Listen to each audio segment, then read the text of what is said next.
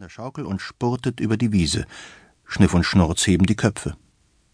In Windeseile reißt sich Piem die Sachen vom Leib. Rechter Schuh, linker Schuh, T-Shirt und Unterhemd auf einen Streich, Jeans, halt, die Unterhose nicht.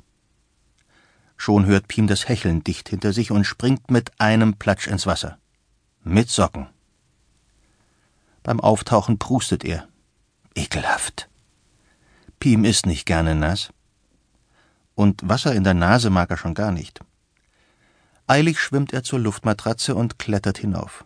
Doch kaum ist er oben, da dreht sich die Matratze herum und Piem hängt wieder im Wasser.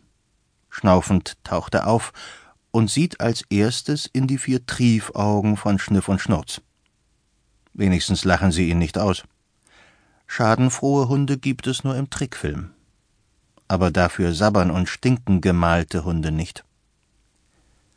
Piem kämpft noch eine Weile, bis er endlich auf der Luftmatratze liegt. Jetzt wird es gemütlich.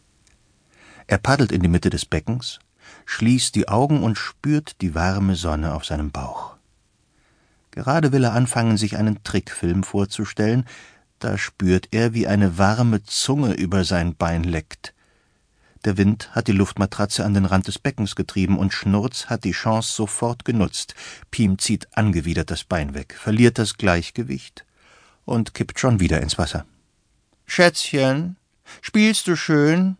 ruft Tante Clara und winkt ihm von der Terrassentür aus zu. Nein, prustet Piem, aber seine Tante hört ihn nicht, weil beide Hunde laut bellend auf sie zustürmen. Jetzt bekommen sie Futter. Und dann schlafen sie eine Weile. Endlich Ruhe, seufzt Piem und klettert aus dem Pool. Er hüpft ums Becken, bis der Wind ihn einigermaßen getrocknet hat. Badest du immer mit Socken? fragt plötzlich eine Stimme aus der Hecke. Ausgerechnet aus der Hecke, hinter die Piem nicht gehen darf, weil er sonst beim bösen Nachbarn landet. Nö, antwortet Piem und starrt auf die Blätter. Ein Mädchen mit zwei Zöpfen und einem grünen Rock zwängt sich durch die Zweige. Autsch, das kratzt. Ich bin Polly. Und wer bist du? Piem, antwortet Piem wahrheitsgemäß. Ich bin den ganzen Sommer hier, weil meine Eltern gefährlich verreist sind, erklärt Polly und taucht ihre nackten Zehen ins Wasser. Ich bin immer nur mittwochs hier, weil meine Eltern da ganz lange arbeiten, antwortet Piem und wirft einen verstohlenen Blick auf das Nachbarhaus.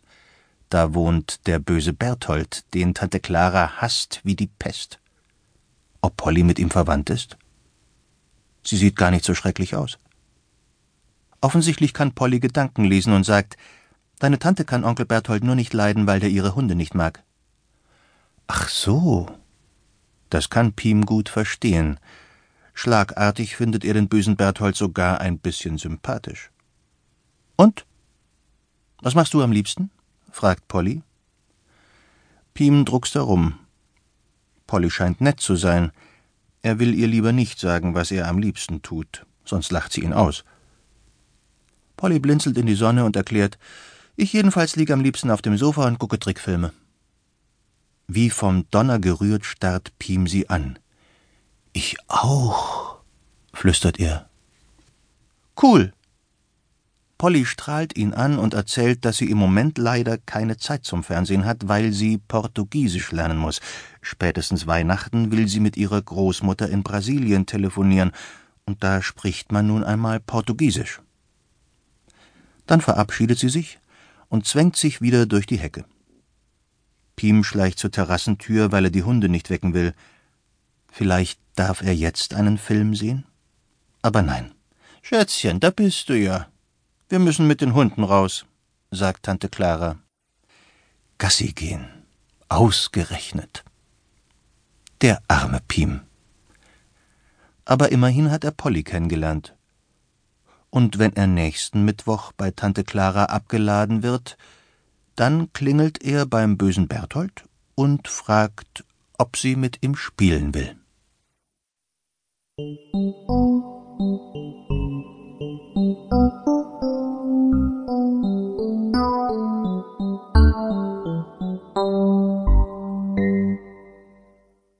Der böse Berthold. Piem liegt am liebsten auf dem Sofa und